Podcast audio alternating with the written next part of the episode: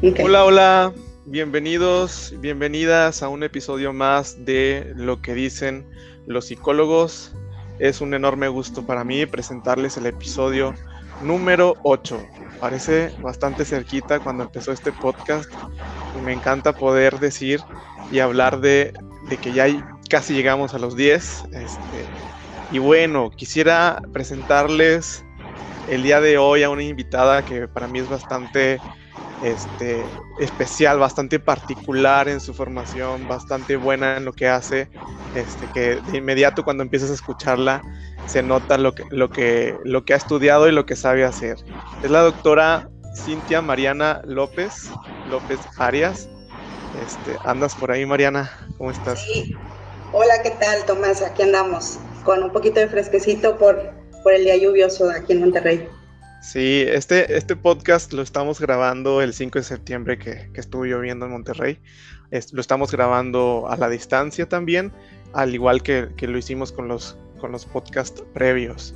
Entonces sí estamos los dos con un café bien a gusto. de repente podría oírse la lluvia. la idea no es aislar ese sonido porque es bastante acogedor y invita a la escucha. Entonces, pues bueno, eh, bueno, Mariana tiene una, una amplia formación, ahorita quisiera que nos lo platique, pero bueno, lo que les puedo adelantar, este, antes de que ella nos cuente, es que ella es médica, ¿sí? Es médica y tiene formación en psicología, pero bueno, antes de, mejor dicho, mejor dejémosla, dejémosla hablar para que ella nos explique cómo ha sido tu camino no tanto a lo mejor en la psicología, sino vamos a ampliarlo. ¿Cómo ha sido tu camino en la salud, Mariana? Hola, pues bueno, déjame te, comento un poquito de, la cuestión académica. Este, pues como tú ya lo bien lo dijiste, yo soy médico, me formé como médico general de la Universidad Autónoma de Nuevo León. Pasado un tiempo, este, decido ingresar a hacer una especialidad en medicina familiar. Pocas gente, pocas personas más bien este, conocen como que piensan que somos iguales los médicos generales que los médicos familiares, pero no es así. Es una especialidad bastante linda, por cierto. Me encanta. Yo creo que estoy en el lugar en el que debo estar. Entonces, este, y con el tiempo, dentro de la, de la, de la medicina familiar, este, hay dos vertientes, tipo así como, como un cardiólogo se especializa en algo más, se subespecialista, igual nosotros, ¿no? O sea, tenemos ahí dos maneras de poder conjugar la medicina familiar. Y una de ellas es precisamente la parte de la terapia. Ok. Ajá. Y ya pues, este, decidí formarme siendo psicoterapeuta y pues bueno, ahorita hago las dos funciones, soy médico familiar y también me dedico en la parte privada a dar terapia. Ok, vamos a aprovecharte, Mariana, ahorita con el comentario que hiciste. ¿Cuál es la diferencia entre el médico general y, el médico familiar para aclararle a las personas cómo es que es distinta esta especialidad? Sí, mira, eh, pues el médico general es el, es el que sale directamente de la licenciatura, ¿no? Realmente son muy poco valorados quizás en todo el mundo o más en nuestro país, porque realmente le entran a todo, ¿no? O sea, ven desde niños, adultos, etcétera, ¿no? Claro y los médicos familiares somos un poquito iguales a ellos en ese sentido. Vemos desde niños, adultos, embarazadas, todo, pero tenemos una formación especial, o sea, es decir, nos enfocamos mucho en las enfermedades crónicas, en las enfermedades más características de cada etapa de la vida. Y este constantemente estamos teniendo cursos, actualizaciones, estamos colegiados, o sea, pertenezco a un colegio de médicos familiares, o sea, te tienes que estar actualizando cada cierto tiempo eh, y habla mucho incluso de la parte, toca parte integral de la familia, ¿no? O sea, hacen mucho énfasis en la cuestión de que ves el desarrollo completo de la familia. Entonces, por eso somos médicos de familia, vemos toda la integración. Tocamos un poquito de la parte eh, de terapia, pero muy, muy leve, o sea, no entramos hasta la terapia. Tenemos cierto tipo que le conocemos como intervenciones, intervenciones del médico familiar. Nuestra intervención llega hasta cierto nivel, pero es precisamente en eso, o sea, qué cambios puedes hacer en la familia, hablando del grado médico, obviamente. Ok.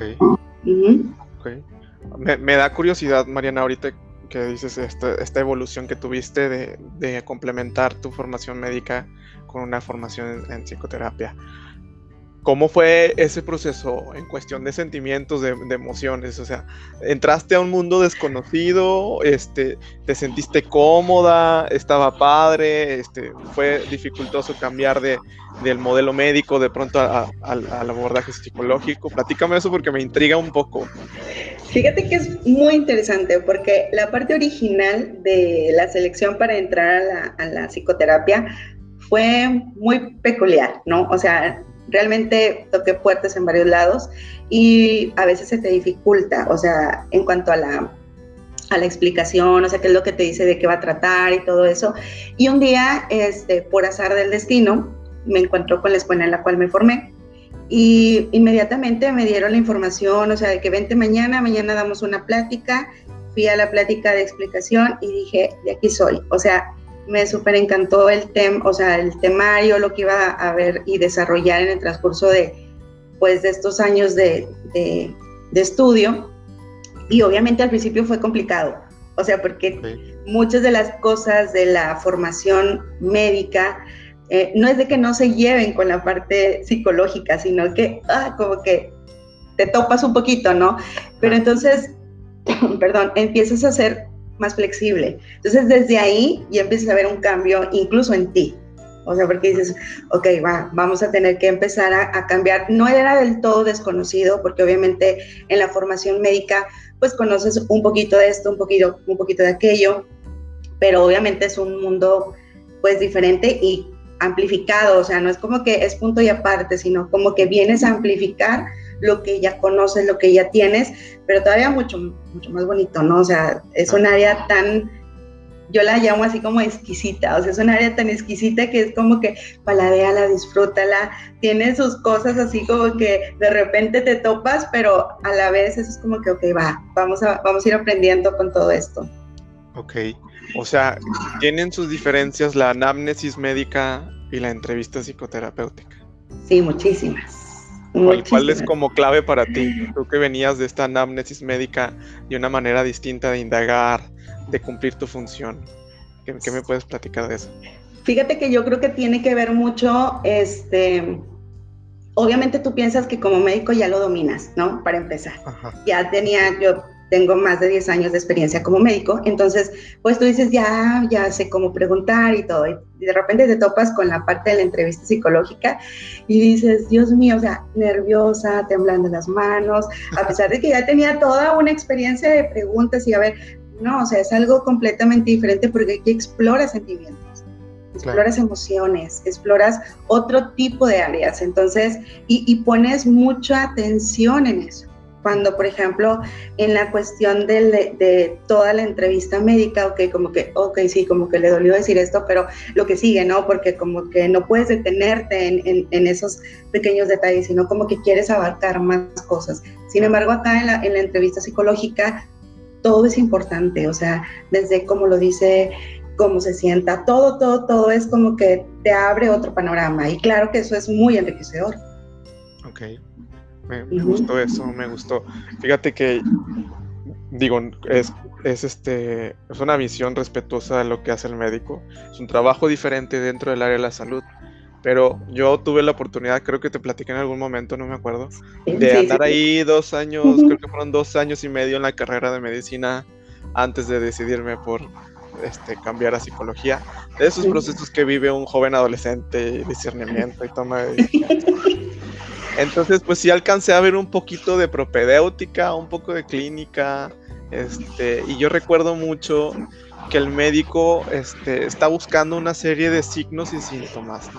En, la entrevista o en la anamnesis que uno hace, busca una serie de signos y síntomas y va haciendo su check y va viendo como que en, qué cuadro encaja, este, en qué cuadro patológico o en qué cuadro este, estresante para el cuerpo de la persona encaja. Y bueno, la, la entrevista la entrevista psicológica es bastante como, como, ¿cómo decirlo? Puedo pensar que el médico va un poco en piloto automático, este, porque sabe lo que va a buscar y en la entrevista psicológica tienes que dar vueltas y tienes que subir, bajar y, esperar a veces a que la persona lo diga este, y que se, se diferencia mucho de, la anamnesis, ¿verdad? Son trabajos diferentes. Y, y tú acabas de decir algo bien interesante porque, por ejemplo, en la cuestión clínica, en la cuestión médica, tienes que tener un diagnóstico, ¿no? O sea, para poder avanzar, ¿no? O sea, tienes que decir, oye, pues tienes colitis, tienes este, diabetes, tienes, o sea, tienes que ponerle nombre al niño, ¿no? O sea, tienes que darle algo para poder avanzar. En cambio, en el programa que, manejo, que manejo de psicoterapia, que manejamos, este, precisamente se trata de eso, de despatologizar este, una situación. Entonces eso es todavía como que, ok, o le pongo o no le pongo, ¿no? Pero es, muy ¿cómo se, sintió, ¿Cómo se sintió eso cuando lo escuchaste? Por primera vez en, la formación, como que, ¿cómo? O sea, yo vine aquí a detectar enfermedades mentales. ¿Cómo, ¿Cómo escuchó eso? Claro, fíjate que al principio me quedé como que, ¿cómo? O sea, ¿cómo no le voy a decir que tiene esto? O sea, ¿cómo no le voy a poner el nombre a esto? Pero no quiere decir que no se lo pongas. O sea, ahí entendí como que pues a lo mejor para mí como terapeuta yo puedo ponerle el nombre, ¿no? Pero no se trata de que el paciente, el cliente cargue con ese nombre, ¿no? Porque ya es bastante pesado. Entonces, pues fue confuso, pero a la vez fue como que, ok, relax. Es, no, no es para él, sino es como, es, para ti. O sea, digo, más bien no es para ti, es para él, ¿no? Entonces eso como que relajó un poquito el despatologizar el padecimiento. Bueno, para, para dejar algo en claro, Mariana también es compañera de la maestría en psicoterapia breve sistémica. Este, yo no quisiera decir todavía dónde estudiamos, porque Mariana, te lo confieso, eventualmente quiero invitar a, ah, ahí, a un profesor y que diga, ah, te estaba hablando de mi programa, ¿no? Este, no, por, no por alabarlo o decirlo, sino para generar este, pues este espacio donde donde la persona pueda hablar y decir de lo que hace. Claro, claro. Este, particularmente en este enfoque, eh, eh, el diagnóstico que hacemos es bastante centrado en la persona, con este, estos elementos humanistas, y tiene que ver mucho con su realidad, con lo que le rodea, más allá del manual que tenemos los psicólogos y los médicos, de que, a ver, todas estas series de no sé, síntomas encaja en tal trastorno. ¿no? Entonces, la no, es que no hagamos esa, esa, ese proceso, sino que buscamos eh, encontrar ese diagnóstico que tiene que ver justamente con la realidad de la persona. ¿no? De pronto este, llegan cosas que nos invaden en la vida y bueno, puede ser, nos invade una tristeza, nos invade un estrés este, y a veces es más fácil de desglosar eso que estar desglosando un trastorno complejo que de pronto parece que es un lenguaje que nada más entienden los, los, ilustrosos de esto, ¿no? Entonces, pues esa es la intención, como que el diagnóstico se vuelve algo más cercano para la persona, más que un lenguaje como rimbombante que de pronto tienen los, tienen los profesionales de la salud, ¿no? Así es, más ligero, o sea, lo hace más ligero y es como que, ah, con eso sí puedo, o sea, desde, desde ahí es como que no tienes el trastorno súper extenso, el nombre raro, entonces es como que, ¿y eso qué es? ¿Cómo, ¿Cómo lo adquirí? O sea, ¿quién me lo pegó? No, es como que, no, o sea, tienes una simple, o sea, no, no una simple, no, sino tienes una tristeza, así como, ah, ok, pues eso sí lo conozco, ¿no? O sea, es como más, más dentro de, de la realidad del paciente, es algo que sí puedo afrontar y va, o sea, es más digerible para él. Entonces, claro que sí, ayuda muchísimo el, el poder tras, eh, transformarlo para, para él que sea más accesible o para ella. Claro. Sabes que yo también me, bueno, no sé si tú te lo diste, pero yo sí me di un, vaya, como una frenada cuando entré a psicología y yo venía de medicina y toda esta visión no zoológica, hospitalaria, diagnóstica. Este, y de pronto en una clase me, me, decía una maestra que quiero invitar, que la tengo ahí pendiente, pero tiene su agenda un poco apretada. Decía, es que los psicólogos trabajamos con diagnósticos psicosociales, porque el diagnóstico nosológico es útil para el médico, pero para nosotros necesitamos trabajar con diagnósticos de estructura familiar, con diagnósticos interaccionales. ¿Cuándo pasa esto en la casa? ¿Por qué pasa? ¿Quién empezó primero? ¿Y cómo es que da la vuelta a todo esto? ¿no? Entonces, o, en el caso de ella que, trabaja con psicoanálisis, se, se diagnostica la estructura de la personalidad y se habla justamente en el lenguaje de lo que la persona pone en su análisis, ¿no? O sea, es un trabajo psicosocial, que tiene elementos médicos posiblemente, pero es un trabajo de lo que ocurre internamente en mi pensamiento y conducta y de la manera en que me relaciono con los demás, ¿no? Y es también una evaluación, un diagnóstico también. Entonces, es algo que hacemos a diferencia también en el del abordaje médico este, cuando recibimos consultantes. Muy bien, este, pues ya hemos estado hablando un poco, Mariana, no sé si yo te interrumpí y, tenías que terminar con algún comentario de, tu formación. No, no, no, era todo. Ok. Entonces, pues quisiera introducir el, tema de, que se llama la importancia de un abordaje integral. ¿Y quién mejor para hablar de esto que una doctora, médica familiar, y aparte psicoterapeuta. Entonces, pues de entrada yo quisiera que desde, tu punto de vista, Mariana, nos explicaras qué es un abordaje integral. De las dificultades humanas, de las enfermedades, ¿qué, nos puedes platicar? Sí, fíjate que eh, cuando hablábamos del tema, tú y yo, este, se me hizo muy interesante porque realmente creo que a veces muchas de las personas en general, o sea, no hablo como que un paciente como tal, sino en general solemos ser como más, como que estamos más preparados para acudir con el médico, ¿no? O sea, de que me corto, voy con el médico, ¿no? Pero en cambio para la cuestión este, emocional o psicosocial, nos cuesta un poquito más de trabajo, ¿no? Es como que es más complicado. Puedo seguir teniendo problemas familiares, con los amigos, en el trabajo y como que me freno un poco, no, no avanzo, no me decido a, a, a tener esa atención, ¿no? Hasta que llega un momento en el que algo de eso tiene alguna repercusión incluso física o alguna manifestación de tipo físico. Y eso es, lo hace todavía, te digo, muchísimo más interesante. ¿Por qué? Porque el abordaje integral es precisamente eso, ¿no? O sea, te lo puedo contar desde la perspectiva médica primero, en el cual, por ejemplo, puede llegar un paciente a la consulta por un diagnóstico, vamos a ponerle una cefalea, ¿no? Entonces, obviamente empiezas con el estudio del paciente, lo revisas, lo checas, empiezas a analizarlo todo. Dolor de cabeza para los mortales. Ah, ¿verdad? disculpa, disculpa. Sí, el dolor de cabeza, ¿no? Entonces llega un paciente con dolor de cabeza y lo empiezas a clasificar, lo revisas, lo atiendes y de repente, o sea, te das cuenta que, ok, si tienes un abordaje únicamente clínico, pues te vas a quedar con el dolor de cabeza. ¿No? O sea, de que, ok, cumplí mi parte, entonces, porque pues ya le di como su manejo, ya sé que está mejor, etcétera, ¿no? Pero de repente, esta es la parte de la integración, de la parte integral, que habla acerca de que, ok, si, si haces al menos como, no sé, yo tengo unas tres, cuatro preguntas así como muy clave, y empiezas a investigar ahí, te das cuenta que quizá tiene otros componentes ese dolor de cabeza, ¿no? Que si bien es cierto, es una manifestación clínica de alguna enfermedad que quizá tengas que descartar alguna otra cuestión, digamos, más severa, también puede estar muy relacionada con alguna cuestión psicosocial, ¿no? O sea, empiezas a investigar y de repente te das cuenta de que el, justo ese dolor de cabeza inició posterior a una separación este, de matrimonio, de, pareja, ¿no? O a una situación del trabajo, ¿no? Y que a veces está subdiagnosticado o eh, la cuestión del estrés, ¿no? De que, ah, es estrés, ¿no? Entonces toda la gente ya es estrés, todo es estrés, ¿no?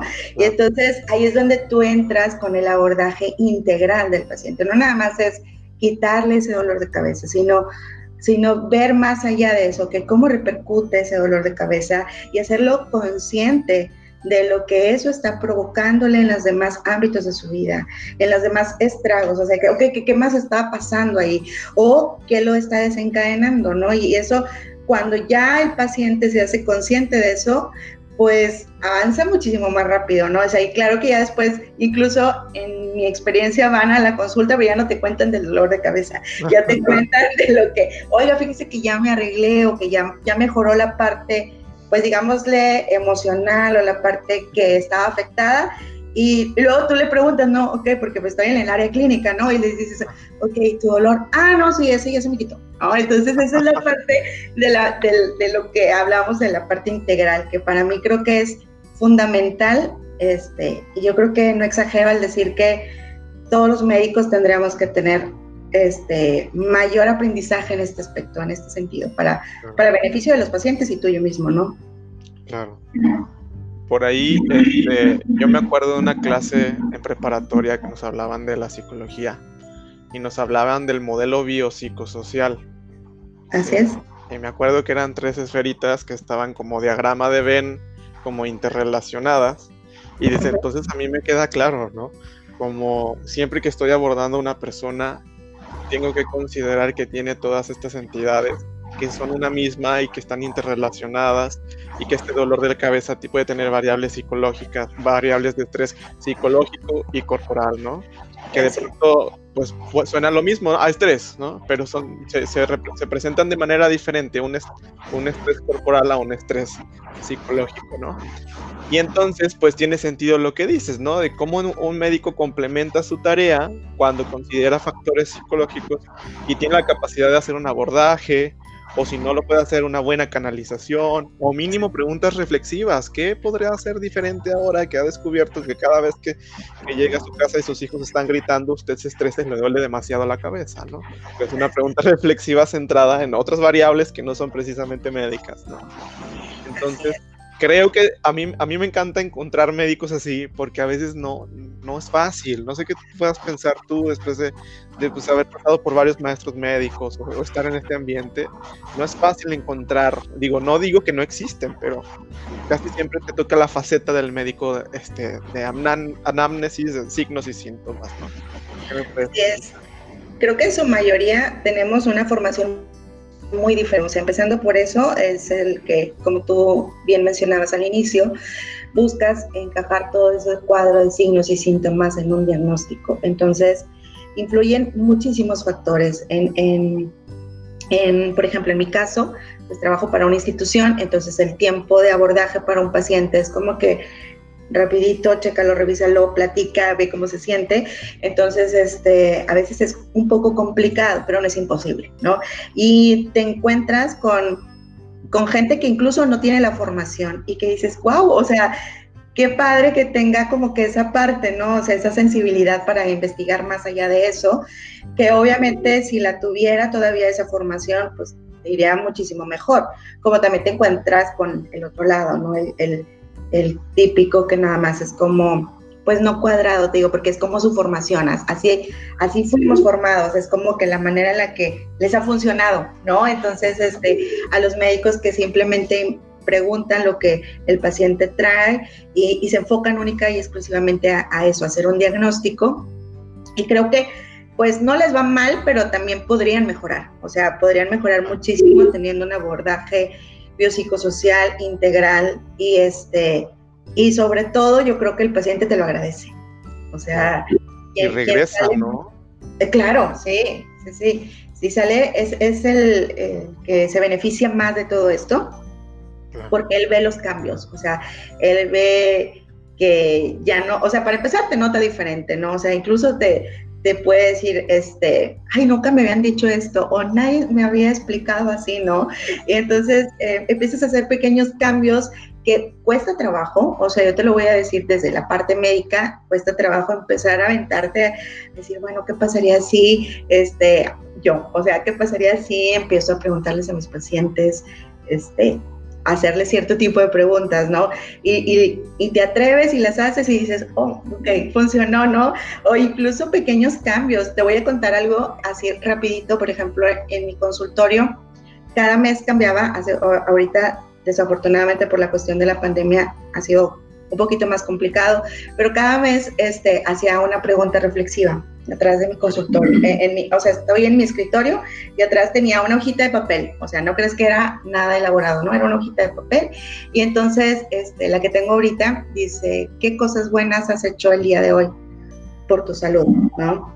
Entonces, ya das por hecho que el paciente está haciendo algo bueno, ¿no? Entonces, y lo cambiaba, ¿no? Entonces, me pasó algo muy curioso con un paciente que llegaba a la consulta y de que yo lo veía que estaba viendo, la verdad es que a veces te olvidas y entonces digo, ¿qué pasa? Y no me dice, es que quiero ver qué, qué pregunta puso hoy, ¿no? Entonces es, es, divertido y a la vez dices, ok, está, alguien lo, lo capta, alguien funciona, alguien lo entiende, entonces es, es parte de esta, de esta manera integral de ver al paciente. A lo mejor son cosas muy pequeñas, pero que a la larga o al tiempo hacen la diferencia.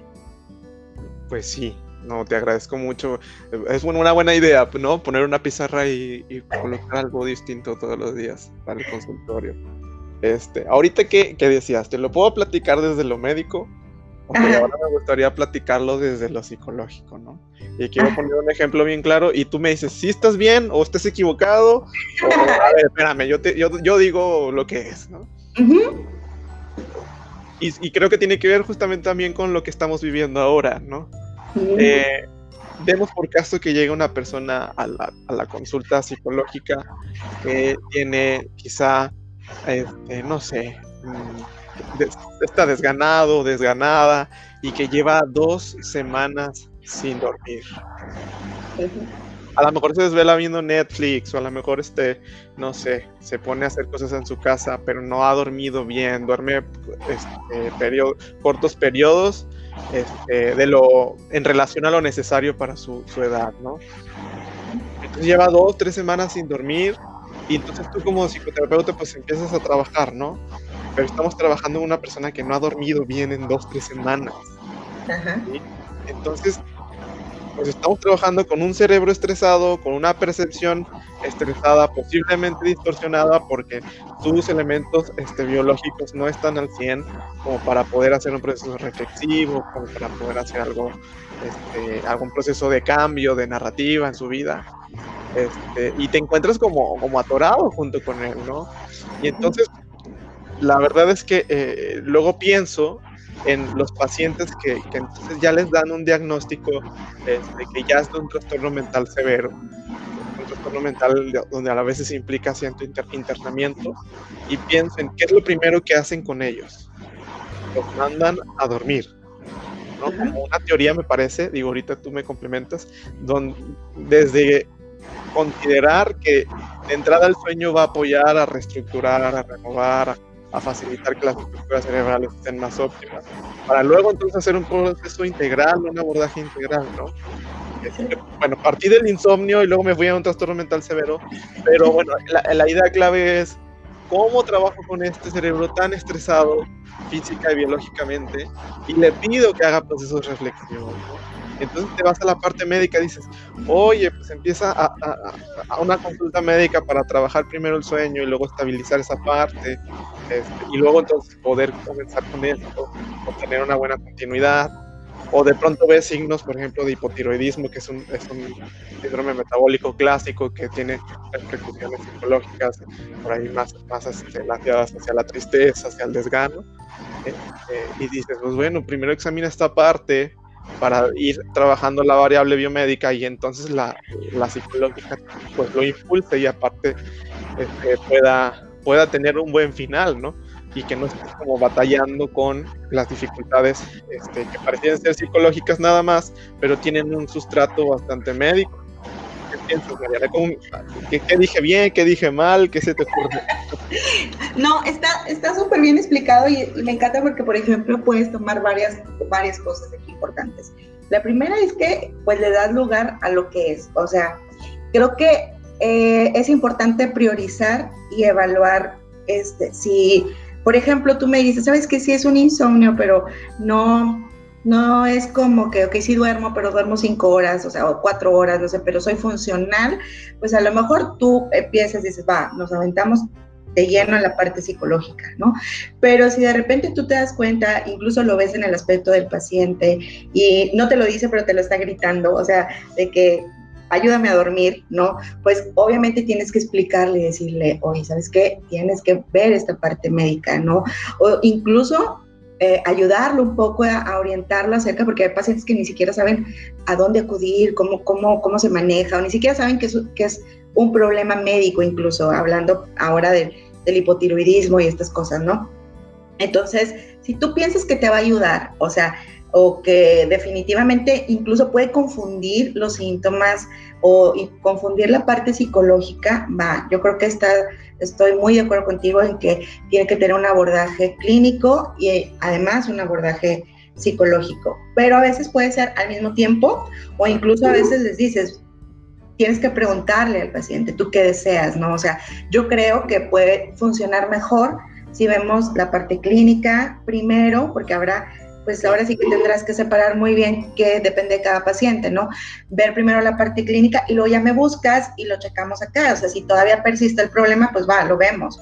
O incluso si dices, a lo mejor si ves que efectivamente tiene mucha correlación, este, la parte psicológica y clínica y le damos juntos, no sé, sí depende mucho de cada, de cada paciente, pero sí, sí se ha dado, sí me ha pasado. Este, recientemente incluso tuve una paciente que me llamó por una situación y, este, y le digo, ¿sabes qué? Para mí tiene que ver más con una cuestión clínica pura, o sea, si a pesar de eso, o sea, el médico lo evalúa, lo revisa y te dice, no es por parte de psicología, pues va, vente, o sea, le damos por acá, pero me gustaría primero ir descartando otras cosas que pueden, pues incluso empeorar si yo llevo una terapia psicológica, porque pues tú vas a notar que no avanza, pero porque no es la cuestión, sino que hay algo, algo médico que te está impidiendo el avance, ¿no? Me imagino a esta persona con hipotiroidismo. Digo, no, no digo que todas las personas con hipotiroidismo tengan tendencias a la tristeza o a la depresión, pero me imagino como a esta persona súper motivadísima en espíritu, pero derrotada en cuerpo, ¿no? Como Exacto. diciendo, mi espíritu está en la terapia, pero mi cuerpo no. Mi cuerpo no quiere hacer nada de lo que vemos en terapia, ¿no? Mi cuerpo, mis hormonas y todo adentro de mí me dice que me, que me calme y que todo lo tengo. O sea, sí, efectivamente, o sea, puedes tener toda la motivación del mundo, pero si médicamente tu cuerpo no te da para eso, pues no puedes, o sea, no puedes seguir avanzando. Entonces, creo que es muy importante tener el, el equipo multidisciplinario, o sea, el equipo médico, en este caso particular de los pacientes con hipotiroidismo, y la parte psicológica que definitivamente les va a ayudar mucho, pero que si no tengo una, o sea, no tengo la parte clínica, pues aunque le eche todas las ganas, el pobre paciente no va a poder, ¿no? O sea, y no es como que ya, ya nos estemos adelantando un fracaso, sino que pues le va a costar muchísimo, o sea, tienes que equilibrar eso y entonces todo va a salir mucho más fácil y más sencillo o ir juntos de la mano, ¿no? Avanzando en las dos partes y viendo los cambios psicosociales que vas a tener gracias a esos dos abordajes, ¿no? Así es. Padre Mariana, yo creo que tienes material como para dos o tres, cuatro, cinco. Oye, vamos a, a, abordar algo porque se me ocurrió. A ver. Otra vez en el, no sé qué episodio fue, pero no sé si escuchaste a Eli Ugalde y Alimentación Consciente. Y yo le sí, pregunté, claro uh -huh. variables conductuales pueden ayudar a recuperar factores de riesgo que tiene este país para obesidad, diabetes, hipertensión, este, todo lo que se deriva como enfermedades cardiovasculares de, estas cosas, ¿no? Y ahora que, las complicaciones del, COVID, de la enfermedad por COVID, son este, justamente derivadas de, de estos factores previos un abordaje conductual de estilo saludable, de, de, ¿cómo decirlo? De estilo de vida saludable, que a lo mejor no tiene mucho que ver con, con la medicina, pero a lo mejor sí con la salud pública o la medicina preventiva, pero con, con un abordaje conductual psicológico de hábitos alimenticios, ¿puede ayudar a recuperar a este país? Sí, definitivamente que sí. Y creo que urge un abordaje así, o sea, Creo que el problema es que dejamos que, valga la redundancia, el problema creciera demasiado, ¿no? Entonces, eh, si enfocáramos todo en las conductas de alimentación, de este, la, las repercusiones que esto lleva y conlleva, definitivamente creo que la historia sería otra, ¿no? Y de alguna manera, si todos ponemos ese granito de arena, creo que esto puede cambiar y sí se puede modificar. ¿Es complicado? Pues claro que lo es, porque tenemos una gastronomía pues medio garnachera, que se nos antoja toda la parte grasosita y eso, pero no se trata de pelearte con eso, con tu, con tu cultura, porque a veces la gente cree que es como que es mío, o sea, a mí los tacos son como que hasta se tatúan el taco, ¿no? O sea, porque es tuyo, pero creo que cuando empiezas a hacer un abordaje más, eh, como lo mencionaba tu invitada, en esta parte de consciente de la alimentación, yo creo que definitivamente vas a notar cambios, este, no solamente en la cuestión de la obesidad, sino en los factores de riesgo cardiovasculares, infartos, hipertensión, que todas las personas van a salir beneficiadas. O sea, uh -huh. increíblemente sí. Yo quiero resaltar algo de este punto que estamos tocando. anteriormente, por ejemplo, por ejemplo, el insomnio, pues sí tiene ahí evidentes repercusiones neurológicas, psicológicas claras, ¿no? O sea, ahí una cuestión biológica le pega a una cuestión psicológica, pero súper cerquita porque estamos deteriorando el cerebro. Y entonces es más complicado entenderlo como una variable psicológica conductual que luego le pega al cuerpo porque a lo mejor no es neurológica directamente o no hay un desbalance, este, ¿cómo decirlo?, en personalidad, pero sí hay un deterioro paulatino en, este, en el cuerpo, ¿no? Entonces, eso es otra manera, me parece, de explicar cómo mente repercute en el cuerpo y al revés, el cuerpo en la mente, etc. Así es. Entonces, un motivo más para la importancia de que tanto un médico, un psicólogo, cualquier profesional de la salud siempre tenga en mente un abordaje biopsicosocial. ¿no? Exacto, sí, tienes que evaluar los tres aspectos, así es. Bueno, Mariana, yo te quiero dejar hablar en un tema porque que a pesar de que aquí se llama lo que dicen los psicólogos, quiero dar un espacio para que sea escuchado lo que dicen las y los doctores. Porque pues estamos viviendo una situación inédita mundial que de pronto en nuestro país me parece que se ve como subestimada desde el punto de vista político, desde el punto de vista comunitario, desde el punto de vista a veces hasta personal. Y justamente porque estamos hablando de estilos de vida que repercuten en la salud biológica o física, pues también podríamos enfocarlo en lo que está ocurriendo con el COVID. Entonces, ¿cuál es tu perspectiva de la situación actual? ¿Qué, qué están pidiendo los médicos a la, a la población? Déjate ir, platícanos. ¿Cuál es tu perspectiva? ¿Cuál es la importancia del manejo integral con esto? ¿Qué, debería estar pensando la gente sobre, sobre, sobre lo que está ocurriendo? Fueron muchas de preguntas, pero yo las arrojo para estimular tu creatividad y, tus ideas, pero yo ya te dejo hablar. Ok, va. Bueno, pues mira, la realidad es que, como tú mencionas ahorita, esta es una, una situación que realmente ha modificado muchos aspectos eh, desde la vida social, personal de todos, porque fue algo muy impactante. Yo creo que desde el momento en que vimos cómo se iba presentando esta enfermedad, este, como un poquito de duda, de decir, ¿será cierto todo lo que está ocurriendo? Este, y, y, que de repente empieza a avanzar, avanzar, avanzar, llega a tu país y teóricamente tendríamos que estar preparados, pero no lo estamos, ¿no? Entonces, Chihuahua es como eh, muy difícil. Tengo que decirte que es muy difícil ver eh, de cerca tantas personas enfermas, de cerca que los ves mal, los ves, este, pues, incluso despidiéndose de sus familias, sin, desde, desde su casa porque ya no van a tener contacto, ver que en el área, pues, en la cuestión médica, ves, ver que tus compañeros fallecen, ver que estuvieron ahí al, al, borde de la batalla, luchando el día a día y que de repente ya no están, ¿no? O sea, incluso aunque tengas un contacto no tan directo, ¿no? Pero ves a tu compañero al que saludabas por la mañana y de repente te dicen está internado y de repente está intubado y de repente, pum, falleció. Creo que es muy impactante, ¿no? Te sientes muy vulnerable.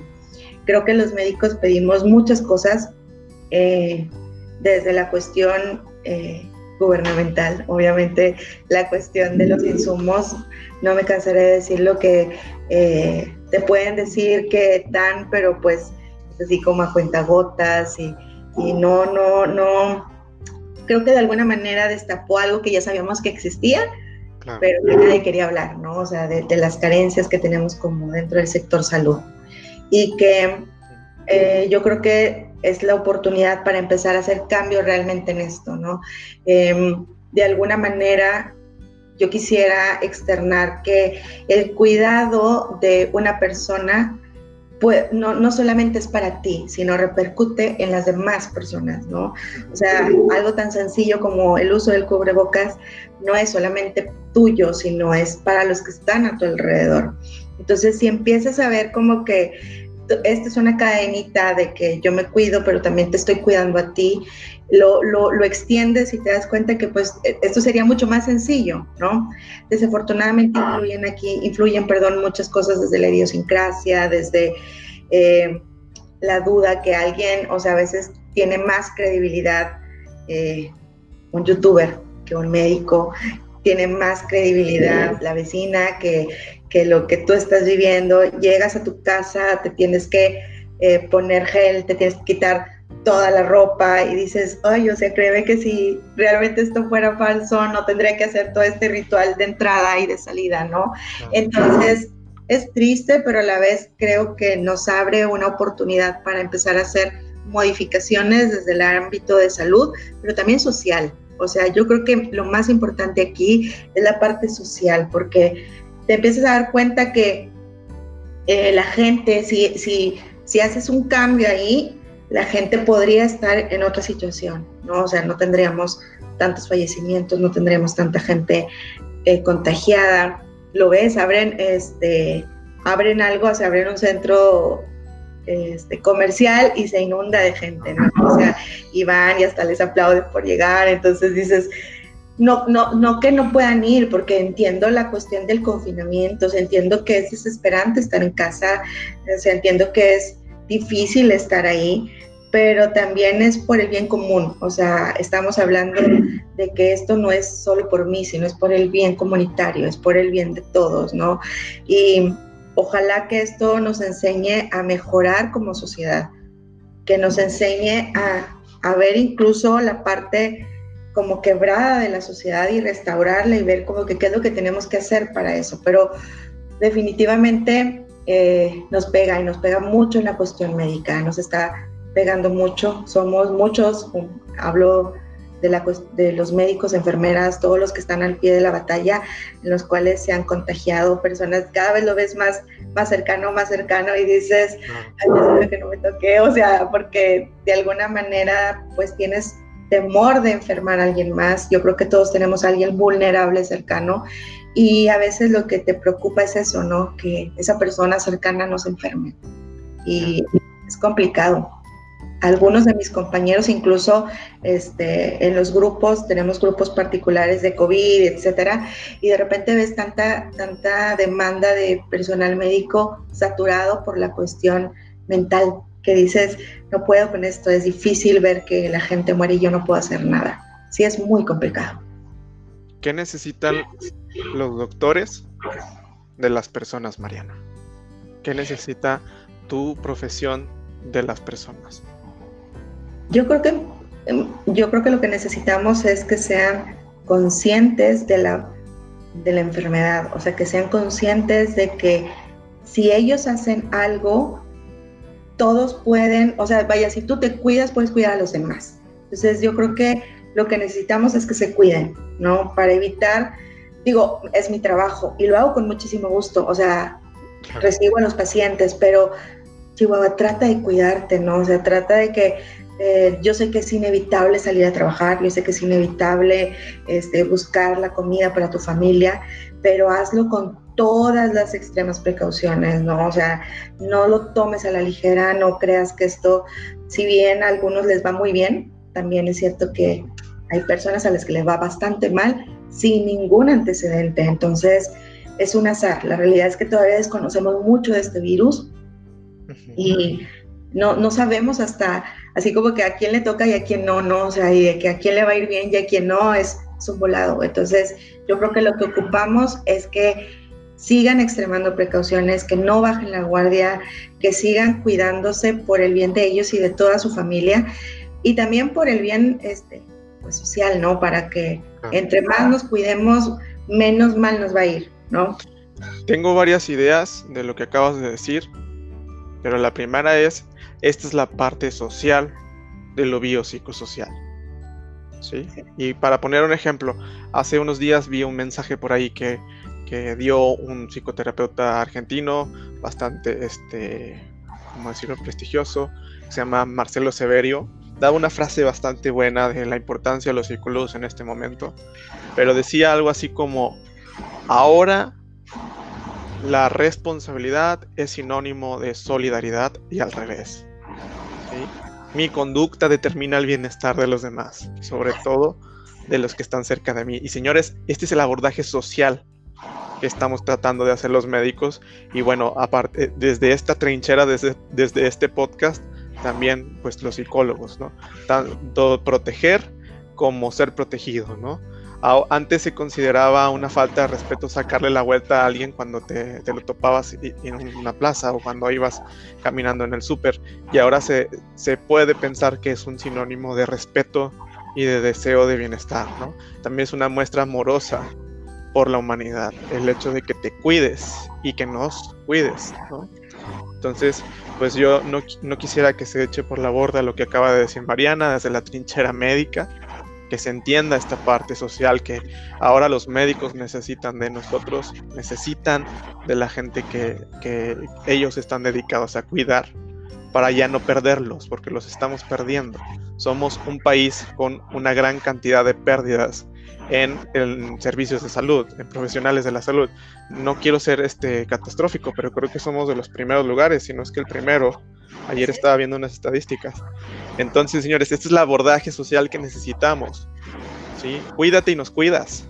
Cuídate y los cuidas, porque también tienen familia, hermanos, esposas, esposos, novio, novia, papás. Entonces, cuídalos, cuídalos porque son quienes nos van a sacar adelante en un futuro y a lo mejor no, no más de COVID, sino de, de lo que es propio de la naturaleza humana, que va decayendo, va este, enfermando como, conforme va avanzando su, edad o va este, avanzando por la vida, ¿no? Uno nunca sabe qué, qué cosas puede desarrollar y necesitamos de ellos.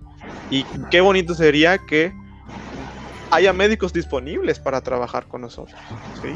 Desde mi punto de vista, no necesitamos una universidad de médicos, necesitamos cuidar a los médicos, darles un lugar este, para que ellos puedan pues, continuar haciendo su labor, este, que se la están fletando, se la están fletando ahorita en, esta cuestión de pandemia. Entonces, por favor, cuidémoslos.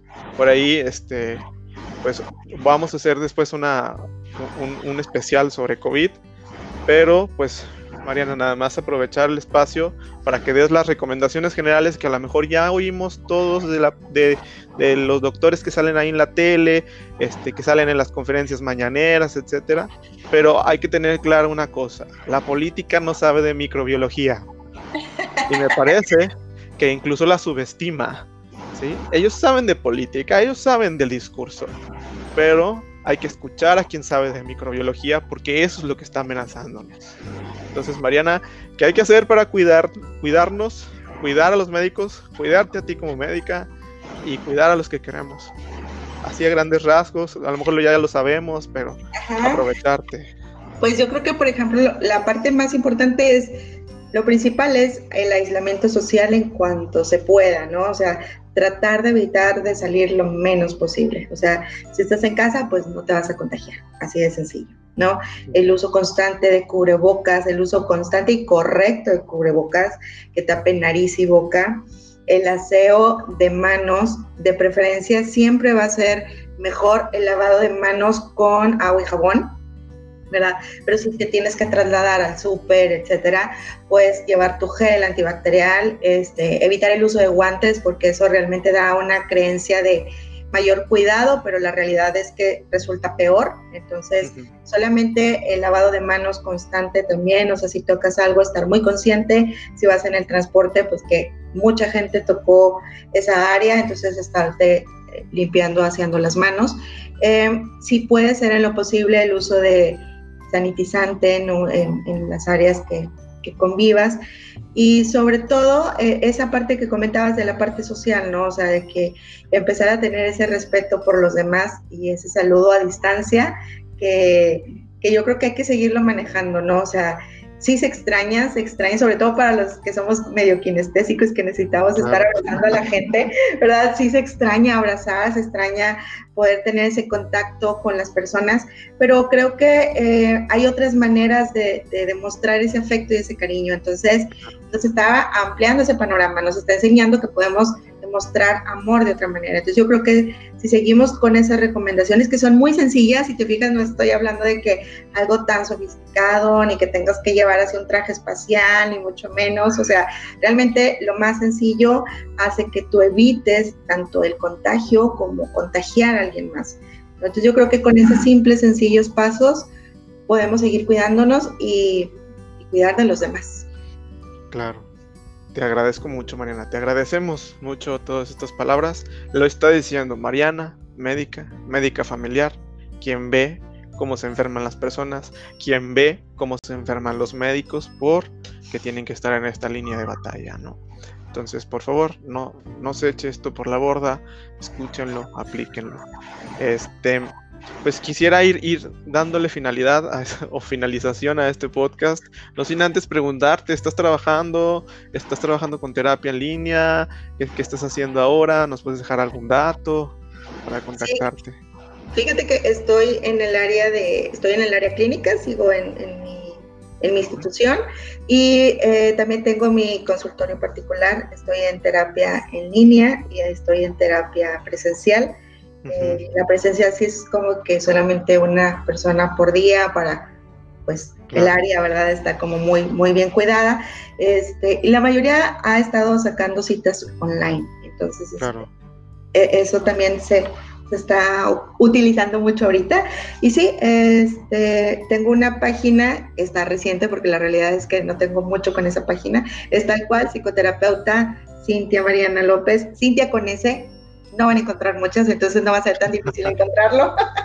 Cintia con S, sin H, sin Y, es medio complicado, pero así, Cintia. Este, y pues ahí podemos programar algunas citas si desean, con gusto los puedo atender en línea. Eh, y pues ahí les puedo proporcionar ya mi teléfono también. Ok, ¿esta página es sitio web o es una página de Facebook o cómo es? Es una página de Facebook. Es una página de Facebook. Muy bien. Bueno, como quiera la dejamos en la descripción del podcast para que si alguien quiere contactarte no, no batallen, ¿no? Entonces, manejo integral, pues quién mejor que Mariana, que tiene estas dos partes de la moneda. Y bueno, este, yo tengo la experiencia de verlo, de verla hacerlo muy bien, bastante comprometida. Y, bueno, yo me acuerdo de la maestría Mariana que cuando hablabas, hablabas como que poniendo orden en lo que estaban, en lo que se dice, tratando de ver un punto donde a lo mejor este, no se había visto siempre era interesante escucharte y bueno, por eso también era, es una de las razones que, la quise invitar como psicoterapeuta, ¿no? Entonces, pues bueno, te agradezco muchísimo Mariana este espacio que tuviste este, de poder participar aquí. Para mí ha sido un honor tenerte. Ojalá próximamente podamos tenerte de nueva cuenta, que, nos surja otro tema y poderte invitar. Este, y, y estés disponible, pero por el momento muchísimas gracias. Muchas gracias, Tomás. Gracias por darme la oportunidad de participar en este espacio, de poder expresar. Pues sí, me acabé mi cafecito, déjame decirte.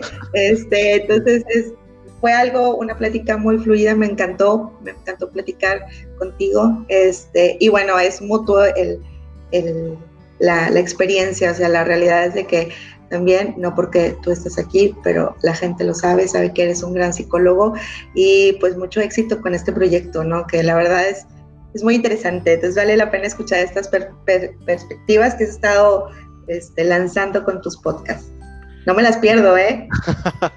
sí me sorprendió cuando me dijiste que, que los escuchabas todos. Muchísimas gracias por, por esto, Mariana.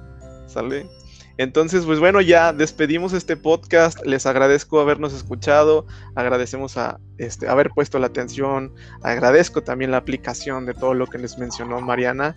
Y pues bueno, como mensaje final, pues cuídate, cuida los que quieres y cuida a nuestros médicos, por favor. Nos vemos en el siguiente podcast. Hasta luego. Chao. Bye.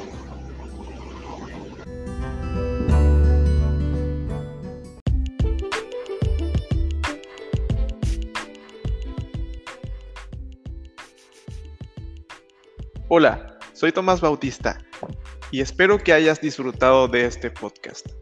Si te interesa conocer un poco más de los contenidos de lo que dicen los psicólogos, o te interesa algún tipo de consulta, o simplemente tienes alguna inquietud de algo que revisamos en el podcast, puedes escribirme a tomasalfonso.tvs.gmail.com. Ahí estaré pendiente para resolver cualquier pregunta o duda. Hasta luego.